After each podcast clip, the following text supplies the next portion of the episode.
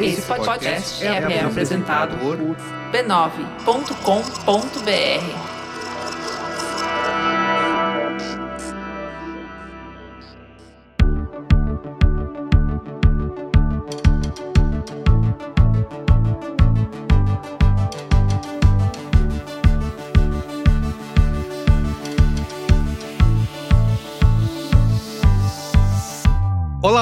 seja bem-vindo ao Código Aberto, o nosso podcast de conversas francas com os profissionais mais influentes do mercado. Eu sou Carlos Merigo e nessa temporada eu tenho uma companhia ilustríssima. Fala aí, Ana, como que vai ser essa nova temporada do Código Aberto? Olá, pessoal. Aqui sou eu, Ana Couto. Eu sou CEO da Laje e da agência Ana Couto. E sejam muito bem-vindos ao nosso podcast do Código Aberto. E nessa temporada a gente vai falar claro de branding, branding que vale. Vamos entrevistar líderes de grandes empresas, empresas que cresceram muito, que conseguiram destravar o valor e ultrapassar os desafios que a gente sabe que são enormes na construção de valor. Desafios de marca, de negócio, de comunicação. Então tenho certeza que essa temporada de Branding que Vale vai ser muito inspirador, com muito aprendizado e principalmente que a gente adora, muita troca. E no episódio de hoje conversamos com Marcelo Bastos,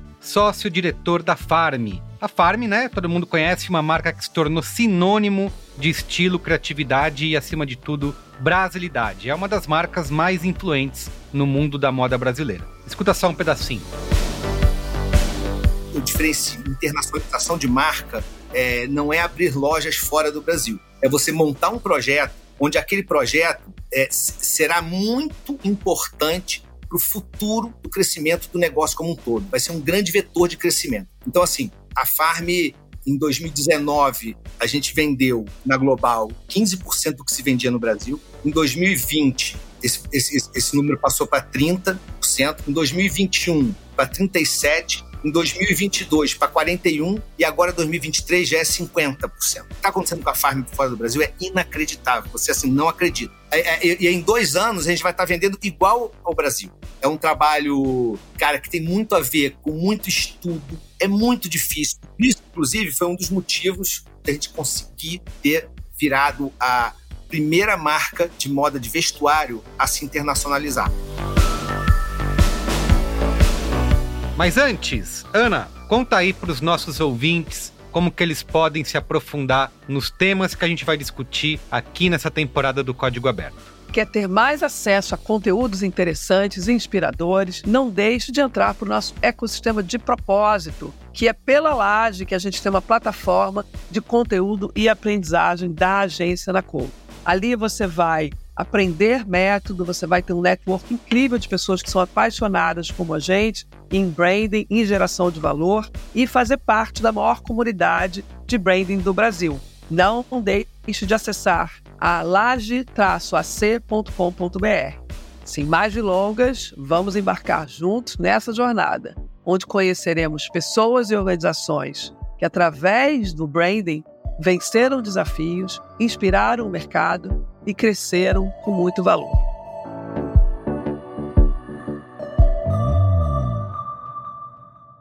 Estamos aqui com um dos nomes mais influentes aí no mundo da moda brasileira, um verdadeiro visionário, né, quando se trata não só de moda, mas de criar uma marca que captura a essência, né, do, do nosso país. Estou falando do Marcelo Bastos, que é sócio-diretor da Farm, uma marca que se tornou sinônimo de estilo, criatividade, brasilidade, enfim, juntamente com a sua sócia Kátia Barros, transformou a Farm em uma das marcas de moda mais amadas e reconhecidas do Brasil, e não só de moda, né? O Marcelo vai contar aqui um pouquinho mais sobre isso aqui hoje, mas antes, Marcelo, a gente começar esse papo, a gente gosta sempre de saber dos nossos convidados além do crachá, né? Quem que é o Marcelo na PF? Já sei que você é flamenguista, mas queria Doente. saber mais.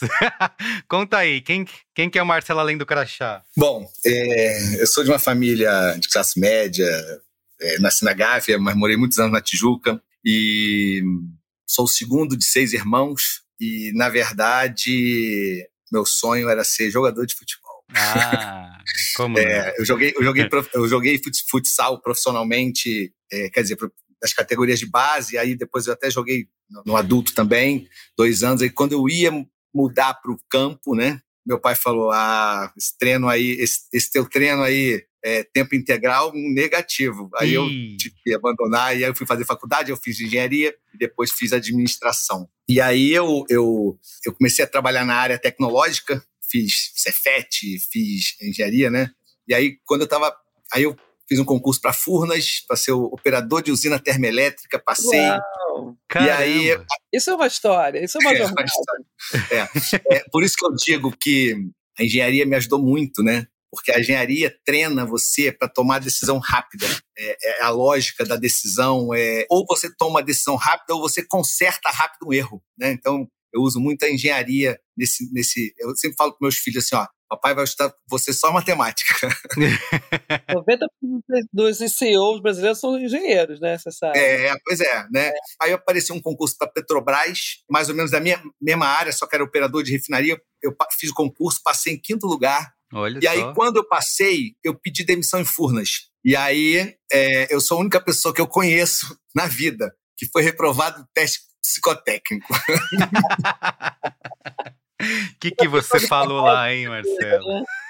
Aí eu escrevi uma, uma carta para Osiris Silva, que era o presidente da Petrobras na época, pedindo vista de prova. O teste psicotécnico que eu tinha feito para Furnas era igualzinho, era quase a mesma função. E aí demorou três meses para chegar essa resposta. A resposta chegou, mas quando a resposta chegou, eu já, eu já conhecia o Nésio, que é o, que é o pai da Kátia. Oh. E eu comecei, a aí eu comecei a trabalhar com ele. Ele tinha uma, ele, uma representação de jornais e de revistas da Argentina, no Brasil. E aí, de repente, eu comecei a trabalhar e comecei a gostar muito daquilo ali. Comecei a distribuir, aí eu, eu, aí eu, eu pegava outras, é, é outros títulos de revista, de jornal, e aí eu começava a incrementar a distribuição, aumentei em 100% a distribuição. Fui, fui, fui fazer, na época que tinha muito argentino no Brasil, né? Fui fazer época? distribuição é, no Nordeste. Fiquei quatro meses no Nordeste montando. E eu, eu, adoro, eu comecei a amar aquele universo, né? Da, da gestão, da, da, da estratégia. A empreendedora veio com tudo. Veio com tudo. E aí ele falou: ó, se você conseguir isso, eu te dou 5%. Eu ia lá conseguia. No final, eu era sócio dele 50-50, a gente com uma rede de distribuição gigantesca, mas aí veio a, a estabilização da moeda, né? Plano, é, plano real. É, antes era o RV, lembra? Sim, é, um pouquinho sim. Antes, o RV, que já, eu já via que aquele negócio ali ele ia falir, porque a gente dependia do turismo flutuante argentino no Brasil. Ah. E, e, e, e, quando estabilizou a moeda, ficou muito caro para o argentino.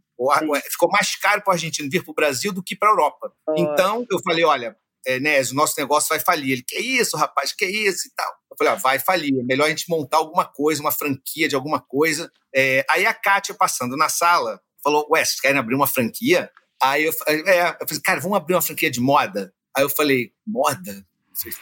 Ela já tinha feito um teste, um teste vocacional é. e tinha dado no teste vocacional que ela fez moda, é, auditoria contábil. Eita. Não existia graduação de moda, né? Nenhuma. E aí o pai dela, aí o Nésio falou: ó, filha, vai fazer auditoria. Se formou em contabilidade no FRJ e começou a trabalhar na Ernest Young. E aí foi aí que ela, mas sempre ela tinha sido vendedora, né, com 18 anos, 17, 18, 19, sempre era a melhor vendedora da rede que, ele, que ela trabalhava. Ela trabalhou na Shop 126, na Equatori, é, em várias, várias redes famosas da época. E, e aí parou de trabalhar para trabalhar na Ernest Young e não aguentava mais. Aí aquela história de, do, do, de, cinza, de preto, de bege. E aí ela, ela propôs, vamos, vamos abrir uma franquia então de moda, tá bom. As marcas do Rio não franqueavam para o Rio, a gente foi buscar uma marca em São Paulo, que era é, chamada Mercearia, não sei se você lembra, uma, uma marca de, de, moda jovem, Mercearia, que era super bonitinha, legal pra caramba, é, bacana, mas a gente. É, aí é que tá, né? Assim, eu não entendia nada de varejo, muito, muito menos de varejo de moda. A gente entrou no shopping errado, o, é, é, o, o preço errado, a marca errada. Não, não que tivesse sido culpa da marca, mas a, o price point da marca não era adequado para local. É, ou seja, em um ano de operação, a gente perdeu dois apartamentos de dois quartos em, em Ipanema e três carros zero quilômetros. Então foi assim, foi assim que começou é, o nosso a farm, né? A gente já tem uma, uma, história de insucesso que virou sucesso incrível. Exato. Pois é, assim, é, essa, é, essa história foi muito importante para a gente, né? Porque foi. fez com que a gente, a gente já no final da, da, da quase entregando a franquia, ela conheceu a Babilônia Feira Hype, né? Que estava surgindo, super cool, super bacana. Ela viu aquilo, aquele universo. Eu estava viajando esse final de semana que ela viu. Falou, Marcelo, descobriu um negócio maravilhoso. Você tinha que estar tá aqui, você tinha que estar tá aqui. Aí falou, o que, que é? Não... Aí ela tentou me explicar, né? Não conseguia me explicar direito. Eu falei, tá bom. Eu falei, vamos, vamos, vamos produzir. Sabe o que, que vai rolar? Eu vou te dizer o que, que vai rolar. Vai rolar body. Body vai explodir. Vai por mim.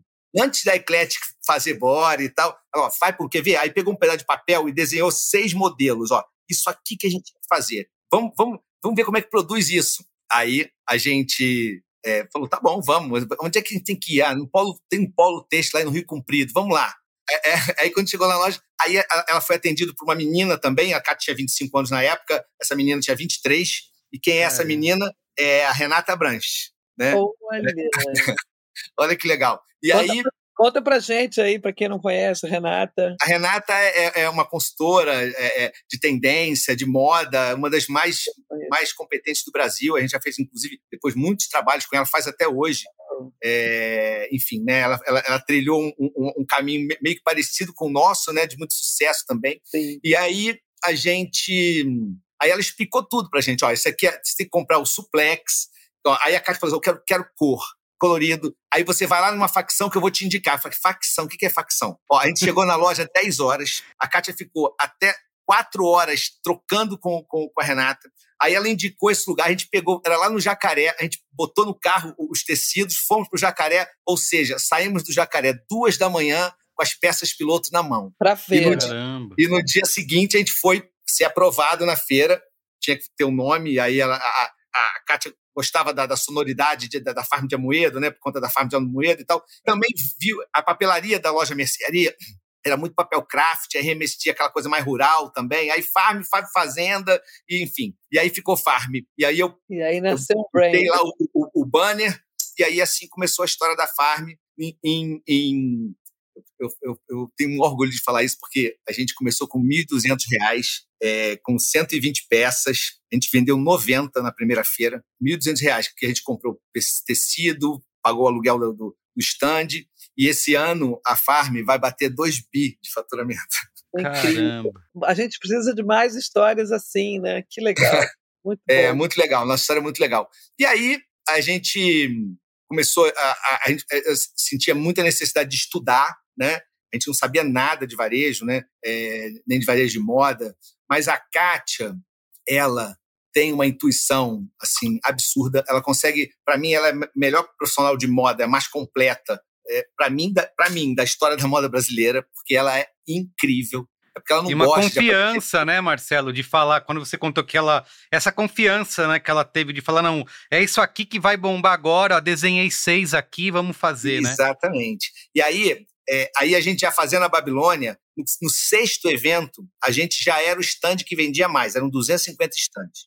Era uma, uma por mês, era uma por mês. Então, nos, em seis meses, a gente já, ela já começou a fazer sainha de chamois, saia estampada de crepe, e aí, muito, aí, aí começou a estampa na nossa vida e tal. Aí um dia, para você ter uma ideia de como a Farmic foi construída, né? E como é, é, é, a combinação, a minha combinação com a Kátia, né?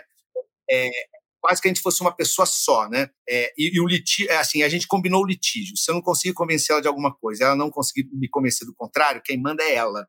Quem manda é ela é, não é brincadeirinha de hahaha para ficar bonitinho, quem manda é ela, não. É ela que manda e não tem negócio de ficar. Mesmo, mesmo se for um assunto é, é da minha competência.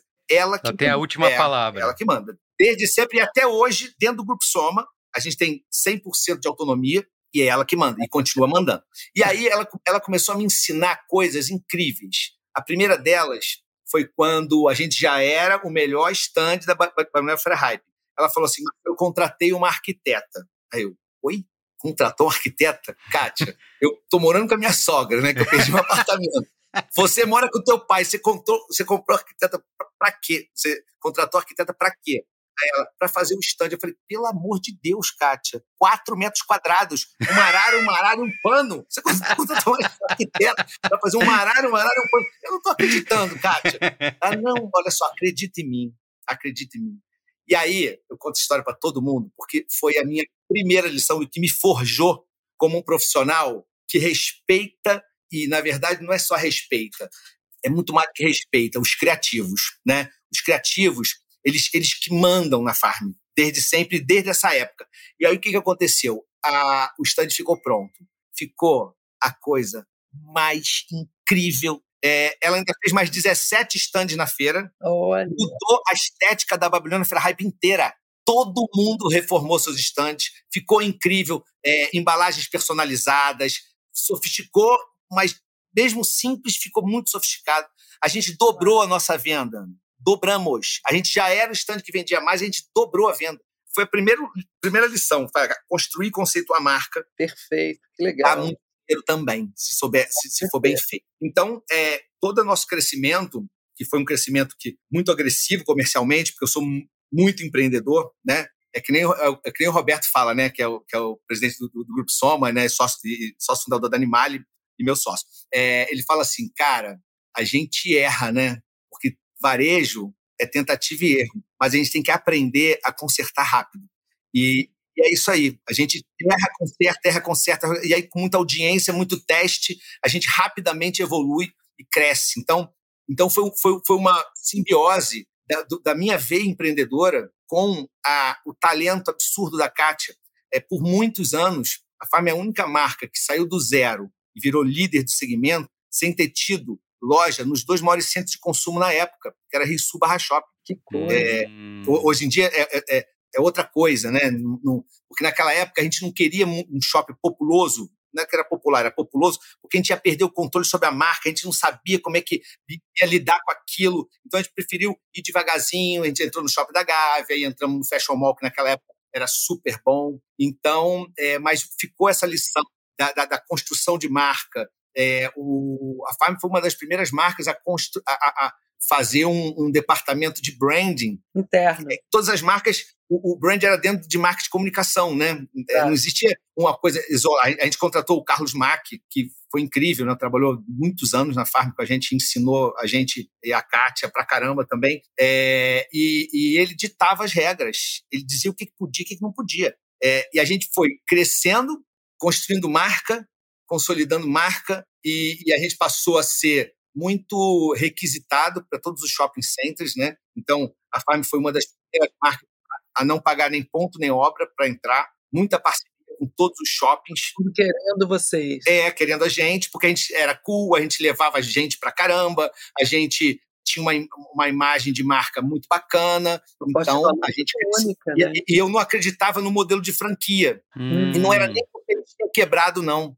Era porque o modelo de franquia para o nosso business, é, que, que, que, eu falo que é modinha, né? Assim, hoje a, a farm é muito mais sofisticada do que naquela época, mas, mas esse, esse tipo de, de, de, de controle, de, de conceituar marca, de construir marca, é, a, a, franquia ela não atende. Ah, mas, alguém vai falar assim: ah, mas espera aí, a Coach, a Ford tiveram franquia anos e anos, mas nunca eram as mesmas, repara. Eram sempre 100 no final do ano, mas fechava 20, abria mais 20.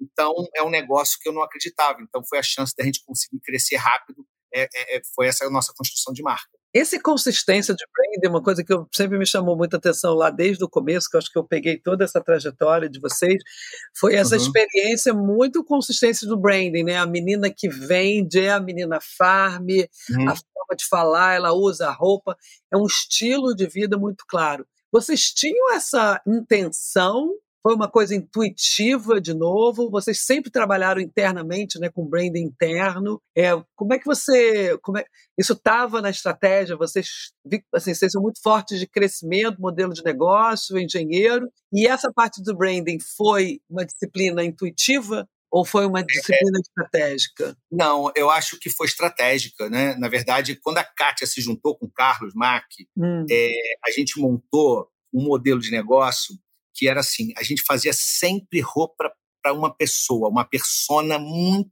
identificada em todos os seus conceitos. É, é, hoje em dia não é nada disso mais, tá? A gente evoluiu com a sociedade e não é nada disso mais. Depois eu vou te explicar onde a gente está hoje. Mas naquela época era muito fiel a isso, independente de quem iria comprar. Esse é o ponto, né? Ela era muito fiel àquela menina que tinha acesso a todas as informações, mas não era rica, é, normalmente universitária ou recém-formada. Uma, uma, marca carioca. Muito carioca, muito carioca. Muito carioca. É, é, é, a, gente, a, gente, mapeava tudo que fazia parte da vida dela. O time de futebol, o que ela gostava de fazer, os hobbies, as amigas, enfim. É, e fazia roupa para essa pessoa não importava que 60% da nossa venda estava fora desse target. Claro, né? claro. Target ideal, né? Persona e a gente começou aí a criar uma história de, de identificação com o lifestyle, né? Real, né? Mas, mas, assim, era uma coisa muito real. E aí, e aí, junto com isso, veio a nossa escola de estamparia, né? Hoje uhum. a Farm, aliás, no mundo, eu acho que ninguém faz estampa como a Farm, né? A gente tem tem o, nosso, o nosso departamento de design, é, que é o nosso estilo arte, que a gente chama, ele é, é do tamanho do nosso departamento de estilo. É, é uma escola mesmo, sabe? Assim, a, os, os, designers entram, emprestam para a Farm novas visões, a gente captura essas novas visões, eles saem, aí entra outros, e, e, e aí isso virou uma, uma grande escola. E, e, e, esse, inclusive, foi um dos motivos é, mais importantes da gente conseguir ter é, é, virado a primeira marca de moda de vestuário a se internacionalizar. Por que, que eu falo isso? E aí eu falo, eu, eu diferencio. Internacionalização de marca é, não é abrir lojas fora do Brasil. Uhum. É você montar um projeto onde aquele projeto é, será muito importante para o futuro do crescimento do negócio como um todo. Vai ser um grande vetor de crescimento. Então, assim, é, a Farm, em 2019, a gente vendeu na Global 15% do que se vendia no Brasil. Em 2020, esse, esse, esse número passou para 30%. Em 2021, para 37%. Em 2022, para 41%. E agora, 2023, já é 50%. É inacreditável, é muito rápido. É inacreditável. O que está acontecendo com a Farm fora do Brasil é inacreditável. Você, assim, não acredita. É, é, e em dois anos, a gente vai estar tá vendendo igual ao Brasil. Né? Então, então, assim, é um trabalho, cara, que tem muito a ver com muito estudo. As pessoas pensam assim, ah, é muito difícil. Por isso que uma marca brasileira se internacionalizou, porque é muito caro. Se eu dissesse, se eu disser para você, e se não fosse o Grupo Soma por trás, a gente também não conseguiria. Se eu dissesse para você que a gente chegou a botar lá o máximo de dinheiro, aí depois começou a retornar, hoje tem caixa próprio, gera caixa próprio, não precisa mandar mais dinheiro do Brasil, é, mas a gente chegou a botar 100 milhões de reais nesse investimento. Né? Então, quem é que tem esse dinheiro para arriscar? Porque no final das contas a gente estava arriscando e quase que a gente não dá certo. Né? Veio a pandemia, cara, deu uma enrolada.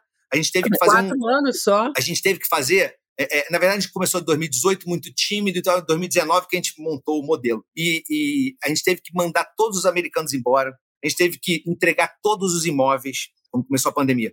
A gente teve que deixar lá só o CEO né, da Farm Global, que é, que é o Fábio, e o é, diretor de supply, né? Só eles ficaram lá, morando na casa deles. A gente ficou sem, sem escritório, sem nada. E aí, eu falo que a gente deu sorte também. A gente caiu nas graças das celebridades internacionais. Então, gente começou a usar a Farm e postar, porque é uma roupa bonita, né? E naquela época é, é, é todo mundo de crista baixa, né? Pô, pandemia, então as pessoas queriam usar coisas que, né? É, é, tanto que a gente fala que é, um dos nossos lemas é dressing happiness. Né? Então, assim, é, um, é uma, uma, roupa alegre, né? E aí, um monte de gente famosa pra caramba começou a usar. A nossa, o que, que aconteceu com a nossa venda online? Começou a subir, subir, subir, subir. E aí começou a chamar atenção e as lojas de departamento é, atenção nisso, aí pronto. Entramos na Norte, estou com 60 pontos de venda, na Saks da Quinta Avenida, enfim. Aí já, aí já disparou uma certeza que a gente daria certo e aí, depois que a gente tinha já uma coleção de, de hemisfério norte, foi, foi mais fácil para a Europa. Então, começou nos Estados Unidos. Essa estratégia de influencer foi uma estratégia? Foi by chance? Porque é uma coisa muito usada. Foi uma estratégia. A gente tinha, eram duas estratégias para a gente atingir essas pessoas. Um era o seeding, né, que a gente mandava direto para casa das celebridades, e o outro, a gente tinha dois PRs, um, um, um, na, um na, em Los Angeles e o outro em Nova York. Eram, eram escritórios grandes que tinham showrooms enormes, né, que as marcas manda, é, montavam é, as araras, os, os, cantos, nesses showrooms dessas assessorias de imprensa, e as stylists das celebridades visitavam o tempo inteiro. Agora, imagina você chegar lá, aí ver um monte de, de roupa é, é, monocromática, e aí você olha uma arara cheio de vestido estampado, cada um mais lindo que o outro. A galera né, começou a, a, escolher esses, esses vestidos. Por exemplo, vou te dar um exemplo. E a gente começou a veicular, olha que legal, a gente começou a veicular isso para Farm Brasil. A Farm Brasil começou a explodir de vender também. Olha, então retroalimentou a estratégia brasileira. Assim, e aí a gente, assim, é, é, esse é o melhor conteúdo que a gente poderia criar. Por exemplo, a, a, a Alicia é, que, que esteve aqui no Brasil, Sim. ela usou, ela usou a roupa da Farm na entrevista do Brasil, na entrevista da Argentina, outra roupa, e na entrevista no México, outra roupa. Só que ela trouxe na mala, porque a roupa que ela estava usando é da Farm Global, não era da Farm Brasil. Ela botou na mala, trouxe e marcou, e, e marcou a gente no Instagram. De graça. De graça? De graça, de graça. Uau! É, aí, então assim, começou, por exemplo, a J-Lo é, usou um vestido da Farm no, no, na lua de mel de, dela com, com aquele Ben Affleck, né? Sim, Affleck. aquele uhum. não. Oh, é, né? é, oh, oh, oh, oh.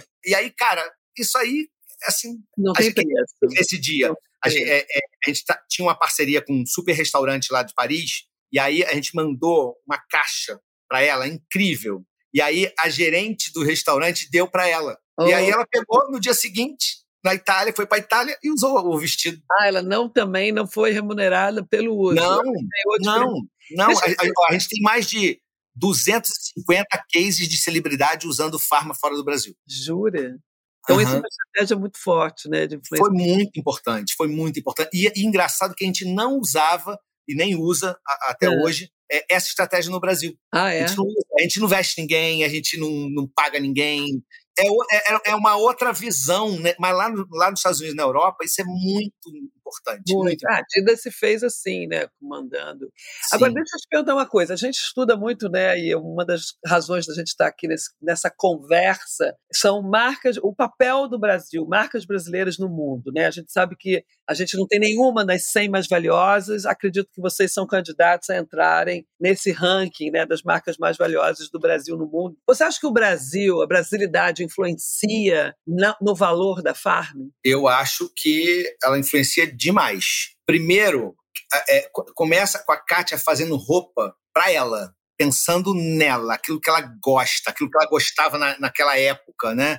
Ela tinha 25 anos, então era super carioca. E aí depois, à medida que a gente foi expandindo para o Brasil, a gente foi conhecendo as culturas regionais. E aí fizemos muitas collabs é, com, com, com, empresas, pessoas. É, e, e, o Brasil é muito rico. E depois que a gente chamou o Rosenbaum também para fazer nossos, nossos projetos, ele trouxe também um monte de gente bacana. Inclusive, a gente vende isso fora do Brasil, tá? Esses artistas nas, nas lojas que a gente monta é, é, na Europa, nos Estados Unidos, a gente, é, a nossa loja do Sorro, acho que tinha oito artistas vendendo suas peças, seu, seu, sua arte dentro das lojas. Então, é claro que a gente se apropria demais disso, né? E aí a gente tem também a, estética da estampa, é, que é muito importante nesse contexto, só que é muito caro. Você você se estabelecer é, fora do Brasil é muito porque assim competir com uma Shen, competir com uma é, é, assim é muito difícil, né? Então é, e, e, você precisa de fôlego e sorte, Ana. Assim, a gente, eu considero que a gente deu sorte. Eu, eu, considero que a gente deu sorte porque na pandemia, se a gente não, se essa estratégia das celebridades, na verdade foram as celebridades e a, e a, e a Anthropology, né? A Anthropology também pegou a gente, foi a primeira marca a acreditar na gente, foi a primeira teve uma época que a gente só seguiu por conta da Anthropology, porque ela fez um budget de compra de 12 milhões de, de, de, dólares por ano. Tanto que ela tem coleções é, exclusivas né, da Farm, né? Então, assim, é muito difícil, né? Assim, mas, sem dúvida nenhuma, a, é, a arte, a cultura brasileira é, influenciam muito na nossa, no nosso sucesso lá também. Deixa eu te perguntar uma coisa. A primeira vez que me chamou a atenção, que eu falei, cara, esses caras vão globais, é Adidas, né? Vocês fizeram um co-branding uhum. com a Adidas muito forte. Uhum. Não sei se foi o primeiro global. Foi. Assim, que eu percebi foi. Como é que foi essa estratégia de aproximação? É, o que, que eles viram em vocês e vocês viram nele? É o caminho? Ali já é, tinha essa semente? Já, é, é Kátia, né? Obviamente, é Kátia. ela, ela, ela, ela, olhando aquele universo da Adidas, né? Principalmente aquele casaco icônico, né? Que a gente é, usava é. quando era pequena. Ela falou assim, cara, eu adoraria vender Adidas na Farm. Eu falei, o que, Kátia? É, eu, eu adoraria. É, como é que a gente vai fazer isso? Como é que a gente pode fazer isso? Eu falei, cara, a gente vai bater na porta da Adidas Perguntar. e vai falar, cara, eu quero comprar uma coleção como se fosse uma multimarca. E, mas não vai ficar esquisito a Adidas na Farm? Não, porque eu vou misturar a Farm com a Adidas. Aí, beleza, ela comprou a primeira compra, é, aí fez um, um, um, trabalho lindo, ficou super bonito, então gente vendeu pra caramba Adidas. Adidas de linha, né? É, não era é. nada especial, era, era roupa ah, de linha da Adidas. É. Ah. E aí ela olhou assim e falou assim: agora eu vou fazer um. vou editar uma campanha. E aí ela montou uma campanha misturando a Farm com a Adidas, com Carlos Mack, com todo mundo, né? E ficou incrível.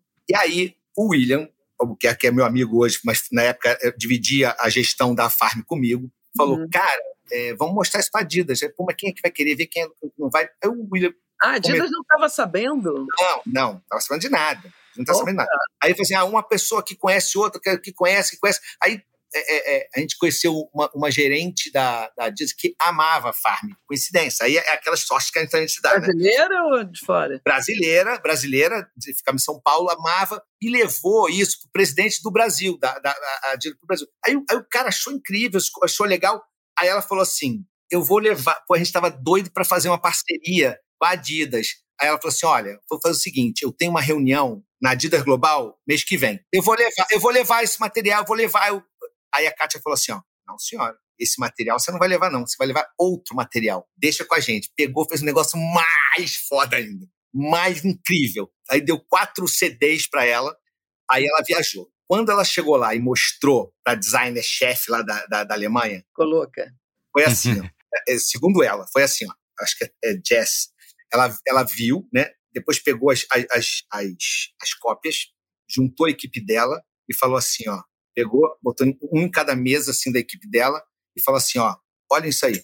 Aí todo mundo olhou e tal. Aí é, eu tô pedindo isso para vocês há quatro anos. Ai, meu ela, Deus. Caramba. E aí, cara, o tempo passou, a gente ficou já esperançoso, porque passou muito tempo, já tinha passado ah, uns três meses. Não fechou na hora. Não fechou ali, não fechou ali. Não fechou. Ah, tá. É, a, gente, a gente fez o pedido, a gente é, reivindicou, de vez em quando falava, aí a menina aqui do Brasil também, conversando com a galera lá, super difícil. Só rolou uma bronca para a equipe. É, nunca, nunca a, a Adidas tinha, tinha feito, fechado nenhuma parceria com nenhuma marca brasileira, nenhuma. Pura, Aliás, essa história da, da, da, das collabs da Adidas mesmo, assim, veio muito em cima da, da Farm. A Farm foi maior, até então foi o maior sucesso de parceria na história da Adidas Originals. É mesmo? É, é, é eu até perguntei, ah, o, o, o, é, eu esqueci o nome dela, assim, é, quantos, mais ou menos quantos países, assim, uma collab dessa? Ela falou, olha, normalmente os 40. Aí eu fiquei pensando, pô, eu tenho marca registrada Farm nos Estados Unidos, na comunidade europeia,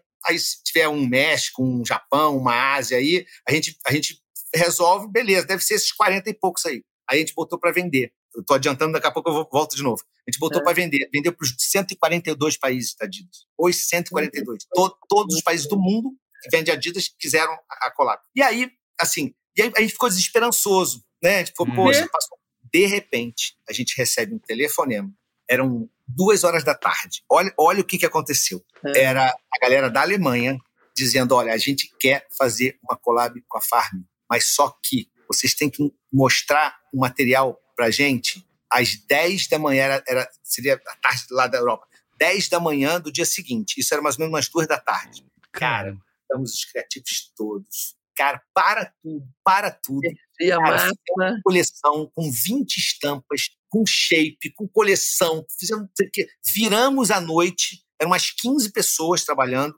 Seis pessoas foram direto para o Santos Dumont, porque a reunião era era um vídeo, uma videoconferência de São Paulo, foram para o Santos Dumont, CAT mais cinco, para apresentar o que a gente fez para uma videoconferência. E não tinha é, é esses recursos é, de Zoom, de aquele negócio Skype. É. Aí, cara, eles ficaram encantados. E aí vieram, a gente fez 20 estampas, eles vieram com uma resposta que falou assim: ó, vai sair, são, são, são oito estampas, mas no nosso shape, vocês não vão poder fazer desenhar shape novo. Aí ele falou, então tá bom, mas a gente pode fazer aplicação do, do, do shape na, na, na, roupa? Pode. E aí foi um negócio foi impressionante, um sucesso. Só para você ter ideia, naquela época a gente ganhava 10 milhões de reais de, só de royalties, só por conta da venda deles no mundo. 10 milhões de reais. Então, assim, essa parceria, ela dura até hoje, foi, foi muito importante para a FAO. Não, e, e, quase não sai, porque quando falou 142 países, eu não tinha como vender a, a, é, a é, farm sem registrar marca. Então, claro. o que, que aconteceu? Eu tive, a gente teve que fazer é, uma parte do mundo sem, sem a nossa etiqueta, porque era um produto que vinha etiqueta farm. O Brasil veio com a nossa etiqueta, né? Porque, é, é mas claro. em regiões do mundo não deu para a gente fazer isso. Eu falei, olha, é melhor botar, aí é. botava só na, na, na, etiqueta de papel, entendeu? Ah, é uma é Farm Company, é uma, uma, uma marca brasileira, tal, tal, tal. Então, assim, foi muito incrível. E isso aí abriu as portas para a gente fazer outras milhões de collabs, né? E que, que hoje está sendo muito importante. Inclusive, a última foi com a, com a Cezanne, que é tipo uma farm da França. Uhum. É, e eles procuraram a gente e a gente fez, foi uma explosão lá. Eles que procuraram? Eles procuraram a gente, é, a, a, a Morgane. Conheceu a, conheceu a farm na, no Le Bon Marché, que ela é muito amiga do gerente. Ia é. ser aniversário dela, a loja estava fechada. É. Aí, aí, aí, aí o gerente falou assim: não, dá um pulinho aqui, vê se você escolhe alguma coisa. Quando ela chegou no stand da farm, ela falou assim: ela pegou 10 vestidos, levou 10 vestidos. E é engraçado que quando a gente entrou nos Estados Unidos, as é. marcas que a gente respeitava muito. A Cezanne só tem uma loja nos Estados Unidos, mas era uma loja incrível, linda, maravilhosa. Era a Cezanne, a Gani a, e a Reformation. A gente sempre falava delas, de repente a gente recebe um e-mail em português, que ela se deu o trabalho de traduzir em português, pedindo essa collab. Então a gente falou, pô, maravilhoso. E ajudou muito a gente na França, porque agora na França a gente está na Samaritaine, já está na Prantin, já está é, é, no Le Bon Marché. E o Le Bon Marché foi muito engraçado, porque o, o sucesso dos Estados Unidos fez com que eles dessem para a gente uma loja de 30 no verão, depois aumentou para 45 no outro verão e deu uma de 250. É a maior loja deles ano passado, ano passado. E aí isso representou oficialmente a nossa entrada na Europa. A gente levou 80 profissionais da Farm, fizemos um carnaval no Rio Sena, um cortejo da loja até no barco do Rio Sena. E aí, depois disso, a gente ganhou uma loja definitiva, porque até então era pop-up. A gente ganhou uma loja definitiva lá. E, para nossa surpresa, esse ano, a, a, o Le Bon chamou a gente de novo para entrar nessa mesma loja de 250 metros, a gente já tendo uma definitiva de 50 metros em outro lugar, dentro da, da, do Le Bon Marché. A gente nem entendeu. Falou assim, cara, eles nunca fizeram isso. Mas, enfim, é, é, fomos e estamos bombando lá. É, essa coisa de abraçar de verdade a brasilidade, né, que a gente trabalha com muitas marcas globais, aí fala assim, esses brasileiros chegam aqui todos coloridos, a gente gosta de coisa, a gente ouve, né, a gente coisa, gosta de coisa branca e preta, chique. Quando você abraça e acredita, a coisa vai, né?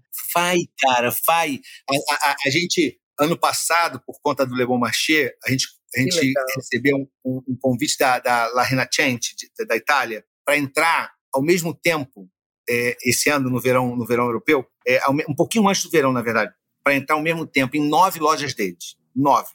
Sendo que a maior delas é aquela da, da, da, da Igreja do Homem. Sabe aquela vitrine icônica, os oito? Sim, de Milão? De Milão que você está falando? Milão, de Milão. Aí aquelas oito vitrines, todas farm. A gente, a gente envelopou todos os elevadores, todas as escadas rolantes. A gente Uau. ganhou um espaço de 200 metros quadrados. Cara, a gente recebeu o, o embaixador do Brasil lá, que falou que estava feliz da vida com a gente porque estava recebendo elogio dos pares dele da América do Sul. Muito legal. Deixa eu te perguntar uma coisa. É, desafio da moda, né? Vocês estão na moda e a gente sabe que vocês têm, vieram até pelo nome, Farm, né? Vem de um lugar. A moda é da indústria que mais polui no mundo, uma das, né? E como é que vocês estão tratando dessa questão? Né? A gente tá no, você já vem com uma visão né, de, pelo nome, pelo branding, brasilidade, natureza. É, então, a gente é, vem, eu, eu, falo que, eu falo que a gente vem evoluindo junto com a sociedade. Né? Antigamente, quando a gente surgiu, a gente fazia é, roupa para aquela menina, aquela não existe mais isso na farm, né? A gente é para todo mundo, para todos os corpos, para todas as idades, para todos os gêneros. Então, assim, essa evolução ela aconteceu mais fortemente a partir de 2016, quando a gente é, trocou o, o head de marketing e comunicação, né? E, e, trouxe a Tassiana Abreu. É, ela é tão incrível que ela entrou na, no grupo é, para ser a head de marketing e comunicação da Farm e ela veio com uma agenda muito interessante, muito consistente, muito possível de ser implantada, mostrando para mim, para Kátia, um novo mundo. Né? Antigamente eu, eu, eu, só gostava que as pessoas falassem assim, ó, quando eu falava que era é, é, é dono da farm, as pessoas falam, ah, eu adoro a farm. E se não fosse cliente, melhor ainda, eu achava mais legal, porque né, é só, era, era, era, era um negócio assim. Hoje a farm ele, ela é muito ouvida. Ela, ela tem um megafone gigantesco. Então ela tem uma obrigação é, absurda com a sustentabilidade, principalmente meio ambiente e social. Né? O ESG fala também de governança e tal, mas menos a gente se preocupa menos com isso. Então, ela acabou, ao longo do tempo, a partir de 2016, puxando todo o Grupo Soma né, é, é, é para essa pauta, né, para essa agenda. Então, hoje a gente tem muitos projetos, né? a gente tem cada, cada, cada coleção é mais, a gente tem a matéria-prima é, certificada, né? É, jeans, por exemplo, nosso todo dia já, já polui 70% menos do que, um, do que um jeans normal. Toda a nossa coleção de jeans já é assim. Fica um pouquinho mais caro? Fica. Mas a gente puxa muito em relação a isso. Hoje a gente planta mil árvores por dia em todos os cinco, cinco ou seis biomas brasileiros, né? Mil árvores por dia, todos os dias para sempre. É mesmo? É. é. Já, a gente já faz isso há dois anos, a gente, já, a gente já plantou mais de um milhão de árvores. Né? A gente hoje é carbono zero. A gente tem vários projetos é, sociais. O Refarm Cria é um projeto que a gente começou no Brasil todo e agora a gente só está nas comunidades periféricas do Rio de Janeiro é, escolhe 25 projetos para é, 50 projetos para ajudar é, fomentando com dinheiro, com grana e, e, com conhecimento.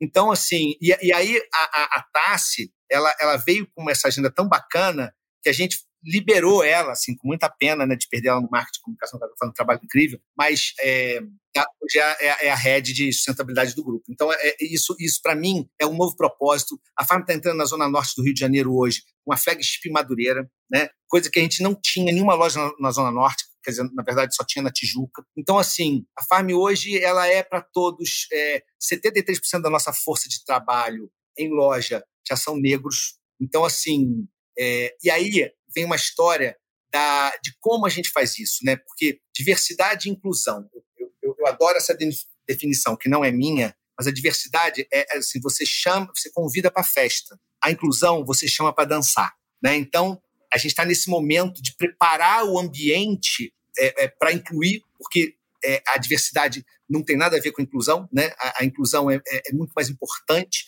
E, e quando você está preparado, você, quando você está se preparando, é, você começa a ter muito mais casos né, de racismo, porque antes você não tinha uma, uma, equipe diversa. Então, isso para todo mundo passava batido, hoje não passa mais batido. Então, hoje gera muitos conflitos e tal. Então, assim, a gente falou assim, cara, vamos fazer, vamos fazer.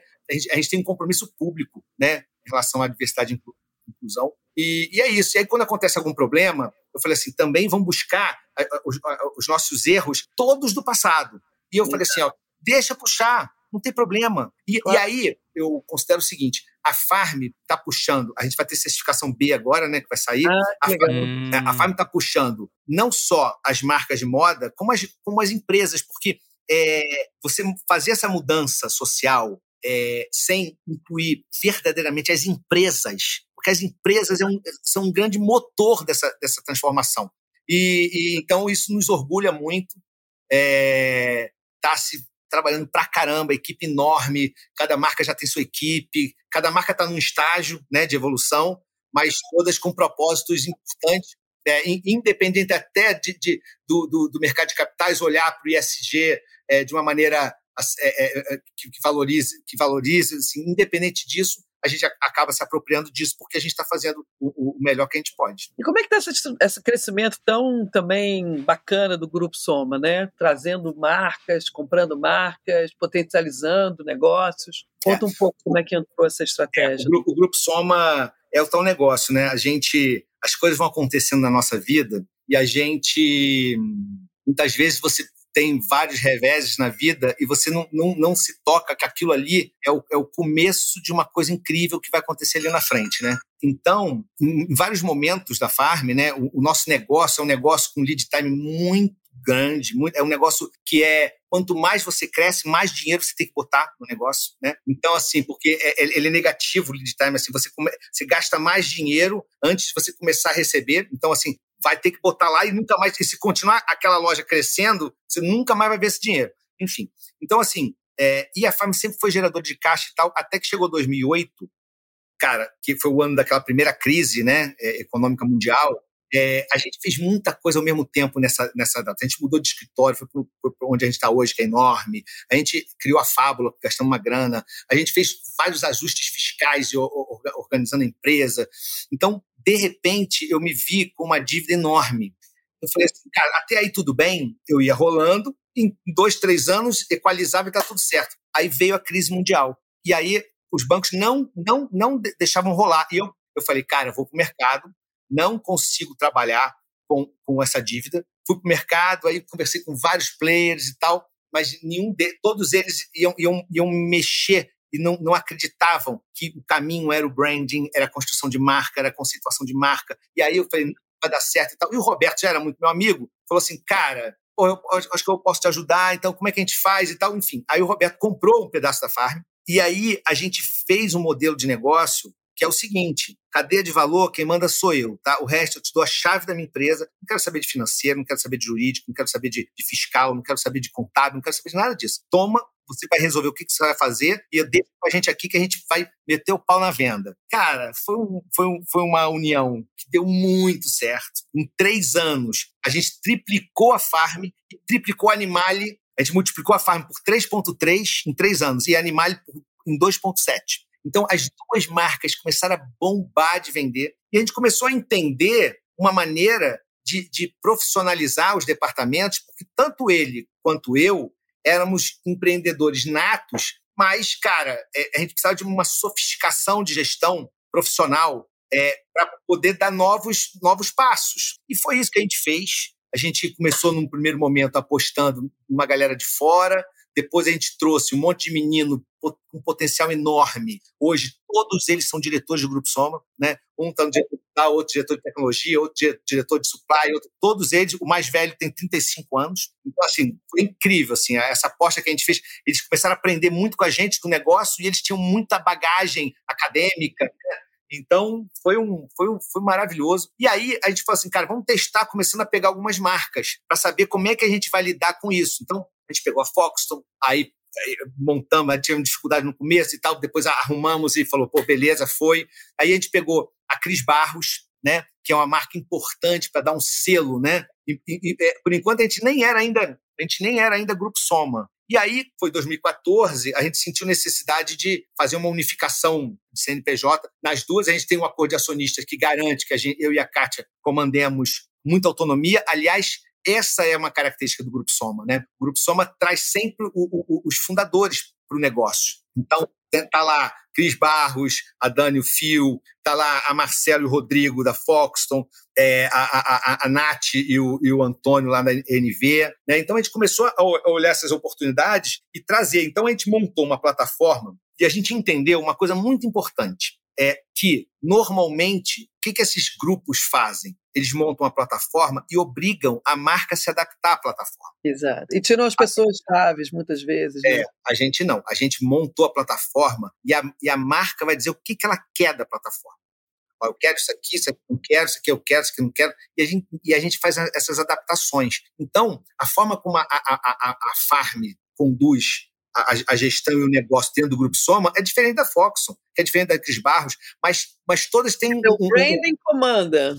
É, o branding comanda e, e, e a, a, parte dura, né, fiscal, é, contábil, tudo isso aí é, é, é, comum, jurídico, mas cada um tem a sua característica, cada um tem a, tem a sua liberdade, que é, o, que é o mais importante. E aí, é, é, até que a gente montou e nos estabilizamos bastante, né, trazendo essas marcas super legais e tudo, até que a gente quis dar um passo um pouquinho maior, que foi trazer a Ering. Né? É, a Ering é uma marca de 140 anos, super bacana, mas que estava com a sua força comercial comprometida e, e, e até a estrutura industrial também, pós-pandemia. Né? Então, a gente está fazendo um trabalho, cada diretor do corporativo do Grupo Soma tem uma função dentro de Ering, né? Ah, que legal. É, a gente está fazendo um trabalho de quase passando a linha. O valor todo, né? Destravar é, o então, criando mega lojas de 500 metros quadrados, com novas arquiteturas.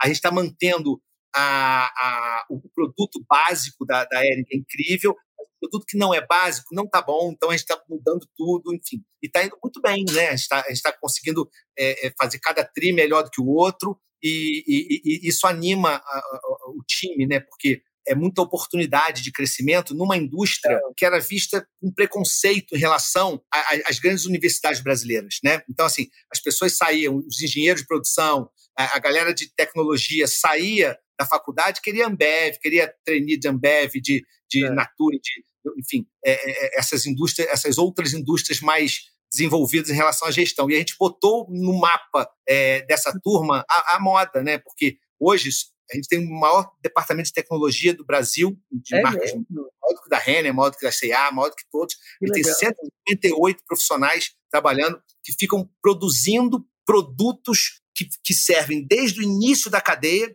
né, lá na hora que está fazendo o provão das roupas, e, e, que é o nosso provão online, até modelagem 3D, que a gente já vai poder uhum. usar tanto na, na, na, no circuito todo do produto, quanto também na venda para os clientes verem produto antecipadamente. Então, assim, é isso que a gente vem, vem fazendo no Grupo Soma. O que, que você acredita em comunicação, performance essa, essa gestão aí de comunicação? Vocês fazem pouca campanha? Como é que é esse nível aí de investimento? É, a gente, a gente, a gente sempre foi uma marca que gostou muito do digital. A gente sempre falou com, com o cliente diretamente, a gente nunca fez grandes campanhas, né? Nunca veiculamos para grande massa, né?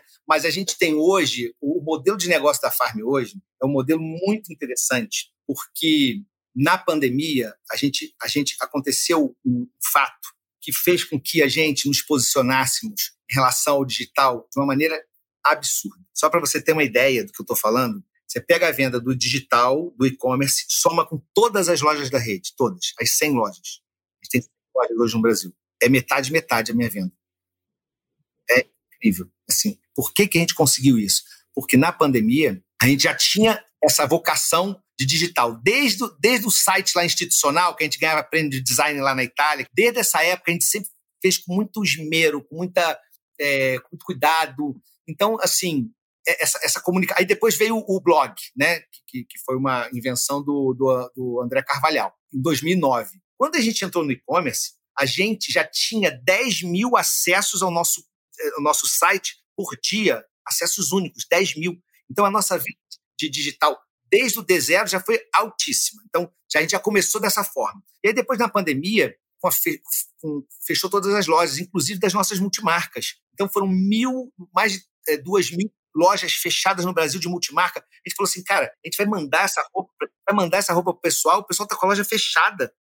Vou querer, a gente, a, gente, vai, a gente só vai arrumar problema, porque, cara, o que, que a gente faz? O que a gente faz? A gente mandou um comunicado, falou assim, galera, é o seguinte, eu, eu, eu, eu, eu vou dar um jeito e eu não vou entupir a loja de vocês. Quem quiser receber, vai receber, e quem não quiser, não precisa receber. Claro, mais da metade não quis receber. Né? Então, é, eu fiquei sentado num caminhão de roupa, eu montei um, um modelo de, de, de, de escoamento no digital, cara, com muita promoção. A gente, a gente ganhou muito cliente, mas muito cliente.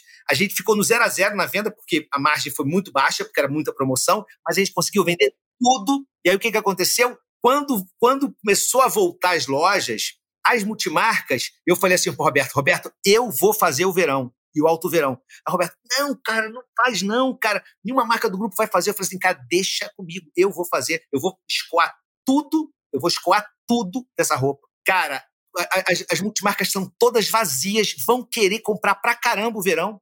Cara, e a gente faz o dia de vender de novo. Cara, dito e feito. Foi incrível, porque no ano de 2020, que foi o ano do nosso IPO, foi o ano, foi ano do IPO? Vocês fizeram IPO em 20? 20? No ano da pandemia?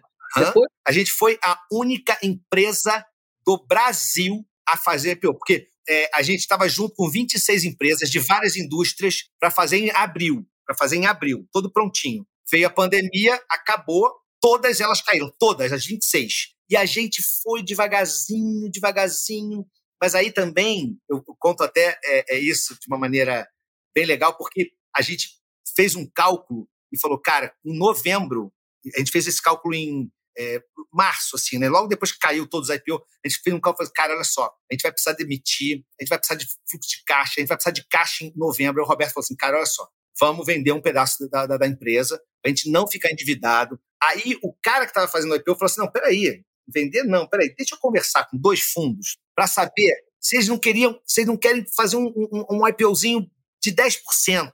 Aí, cara, a gente conversou com os caras, os caras toparam. E aí ele falou assim: ó, já que eles toparam, Roberto, agora vamos tentar vender os outros 15, que normalmente se faz um IPO com 25%. Explica para a galera o que é IPO, não sei se todo mundo conhece. IPO é a, a abertura de capital na Bolsa de Valores, né? Onde, onde na verdade, é, a gente ancora. No Brasil.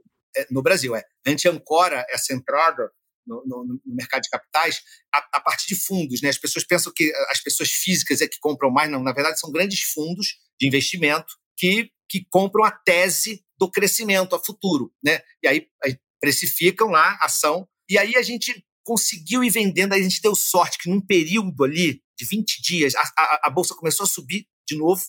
A gente deu sorte, conseguimos vender um IPO para julho do mesmo valor que ia ser em abril. Foi por conta disso que a gente comprou a Ering, né? A gente, a gente teve dinheiro para comprar a Ering. Então, assim, a gente é muito movido a fazer coisa. A gente fala assim, ó, é, é sonhar grande fazer gigante, sabe? Então, assim, as marcas estão todas é, super, é, super empolgadas, assim, é, Ering, a NV, a NV crescendo pra caramba, né? A Cris Barros voltando a crescer muito, tá crescendo 60% esse ano. Oi. Então, assim, e aí a gente adora o que a gente faz. Aí a Farm Farm Brasil bombando, a Farm Global bombando. É a única do grupo que está global? Tem, é a única. Vocês é têm outras ambições de levar outras globais? É, é, aquele negócio, né? Assim, a gente tem que entender qual é o mercado que a gente vai levar, porque a gente está tá ainda se consolidando. Talvez, depois que a gente estiver consolidado, né, a gente possa fazer testes, né? Uma, uma, uma das que a Kátia quer fazer é a fábula, né? Que, que vai se chamar Farm Kids, né? É. A fábula vai, vai, vai para um corner alguns corners de algumas lojas de departamento e vai, e vai chamar Farm Kids para a gente fazer esse teste. Né? E aí vamos fazendo os testes. Depois que a gente tiver a base, a estrutura mais organizada, a gente vai ficar fazendo teste. A Cris Barros também, eu acho que a Kátia acredita muito né, na Cris Barros lá fora. Enfim, e a gente vive feliz aí nesse, nesse mundo de varejo, de moda, que eu nunca imaginei que eu ia me realizar como profissional é, trabalhando com marcas de moda, mas é o que eu mais amo fazer. Que história, Marcelo, incrível. Isso tudo porque a Petrobras demorou três meses para te Não. responder uma é, carta. Exatamente.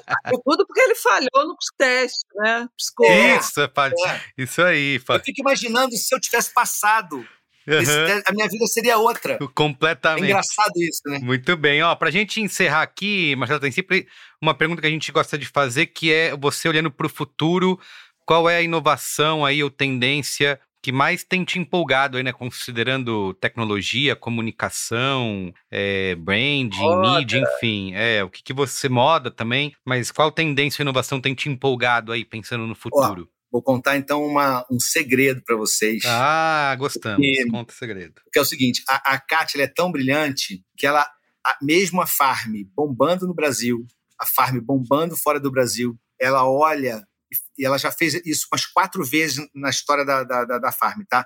Ela olha e muda, muda o produto, muda um pouco a estética da, da, da coisa. E aí, e, aí, e aí as pessoas olham ali e falam assim, pô, mas já está já tá nesse curso, tá? Já está fazendo isso, tá? É, vai demorar isso mais ou menos um ano.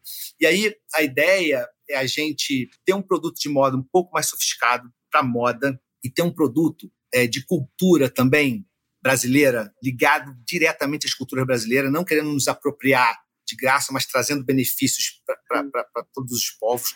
Então, é, isso a gente está fazendo de uma maneira muito profissional. Vamos criar dois núcleos muito poderosos para a gente conseguir alguns desfilar em algumas semanas de moda do mundo. Né? Então, é, e, e, olha que e olha que a gente não nunca desfilou, a gente a gente nunca aceitou o convite, nem do, ah, do Paulo nunca não, nunca quis desfilar. A gente achava que a gente fazia roupa e a gente fazia sucesso a partir da rua, né? E não das passarelas. Mas é, é que o nosso posicionamento da Global ele foi obrigado a ser dois, três degraus acima do Brasil. Né?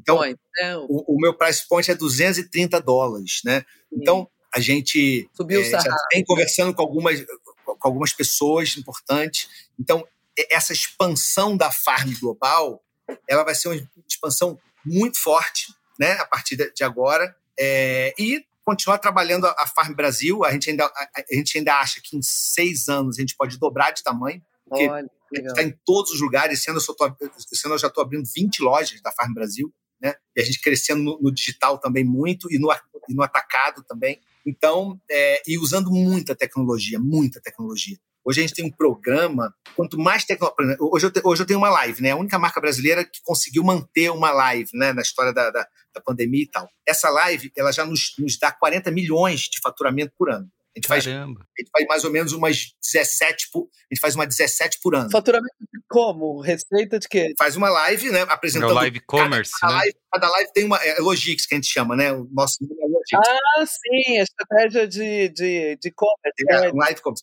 Então, então, assim, a gente, aí tem cada, cada, cada, cada um tem seu motivo, né? Dia das Mães, lançamento de coleção, lançamento de, de, de, de liquidação, cada um tem um mote, e aí a gente vende ao vivo durante cinco horas com, com tecnologia própria, que a pessoa pode, na mesma hora, na tela que ela está vendo, comprar o produto, botar no caixa e pagar, tudo digital. É, a gente tem, a gente, a gente inventou, foi a Farm que inventou o código de vendedor, lá em 2013. Ah, era, sim. É, foi, a, foi a Farm que inventou. A, a, é, a gente, eu, eu, eu, queria saber como é que a gente faz para o varejo parar de odiar o digital. Exato, e-commerce. Então, assim, a, gente bota, a, gente dá um, a gente dá um código para as vendedoras de, de, varejo, elas vão adorar o digital, elas vão, elas vão ganhar uma mesma, a mesma coisa que elas ganham dentro da loja, no ecossistema delas, pessoal, é só a pessoa que ela tá lá vendendo, botar o código dela, ela ganha dinheiro pra caramba. Tem, ó, tem, tem, tem vendedora digital da Farm, a gente tem 4.500 hoje espalhada pelo Brasil. Tem vendedora da Farm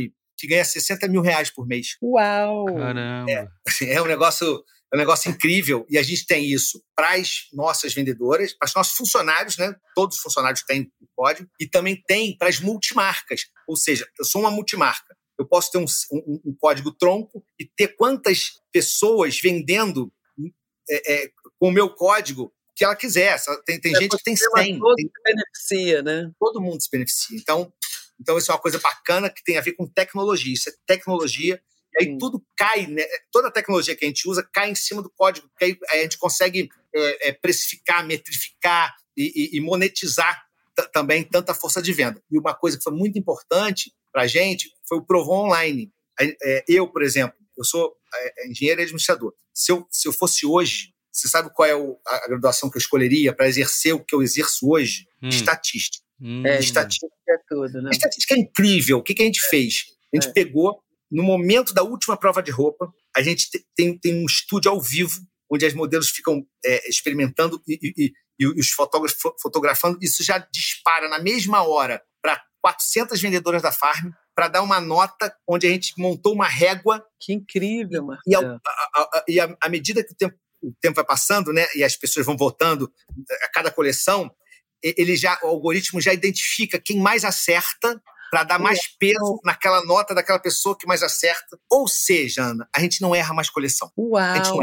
É, ele ajuda para definir o mix, né? Claro. É, mudar o mix. Não, isso aqui não, pô, isso aqui eu não vou ter. É o mesmo tecido. E o mais importante de tudo, define as apostas. Porque é Total. é muito normal você pegar dois produtos best, aí você fala, cara, então a, a grade pro best é 2 mil, 2 mil cada um. Não, esse aqui pode vender 4 mil e esse 1.500, entende? Então, assim, a aposta não é mais no olho do planejamento nem do estilo, é no, no na tecnologia. É tecnologia. Então, a união de tecnologia então, são essas duas coisas que eu espero para a Farm me apropriar muito da tecnologia no Brasil, crescer e no mundo poder ainda, ainda fazer mais sucesso. Perfeito. Case Farm aí para todo mundo aprender, né? Incrível. Muita gente aprendendo aqui com essa nossa conversa. Ah, obrigado. Você já, tem, você já tem um livro? Não, a gente não tem um livro ainda, porque na hora que a gente escreveu o livro, que era 2020, aí veio a pandemia. Aí, dois, então tá bom, vamos, vamos 2021, ainda pandemia. Aí a Cátia falou assim, cara, Marcelo, cara, a gente está bombando fora é. do Brasil. Vamos, vamos, vamos esperar um pouquinho a gente, a gente entrar na Ásia, porque na Ásia a gente não entrou, mas só que a Ásia ela olha para a Europa, ela não olha para os Estados Unidos. Então, na Europa, a gente, como entrou no passado, a gente vai esperar mais uns dois, três anos para já contar a história da Farm Global também. Entendeu? Vamos lá, quero ver o seu, quero ler o seu próximo case em Harvard, hein? ah, a, gente vai, a, gente já, a, gente já, a gente já é case em Harvard. Ah. A gente já é, a gente acabou de fazer entrevista com a, com a, com a manager de, de branding e, é, e vai sair, o nosso case vai sair em setembro. Vai, vão cinco pessoas da Farm apresentar lá. Ah, então. Inclusive a Kátia. Maravilhoso. Parabéns. Muito incrível. bem. Marcelo, obrigado pela conversa. Foi incrível Imagina. e super inspirador aqui. Pô, melhor que isso só dois dias, né, Marcelo? Obrigado, gente. Um beijo para vocês. Beijo, Até a próxima. Valeu. Tchau. Tchau. Ana, mas antes da gente encerrar, conta aí para nossa audiência como medir os resultados de brand. Se você deseja descobrir como o branding traz resultado para sua organização, não deixe de conhecer o Valômetro. São dados que, a partir dos consumidores, conseguimos avaliar e entender o que mais traz impacto positivo, o que mais traz resultado e, principalmente, como priorizar as ações nas ondas de valor. Não deixe de avaliar, porque gerir valor é gerir resultados. Obrigada por estar conosco nessa jornada e nos vemos com certeza no próximo episódio.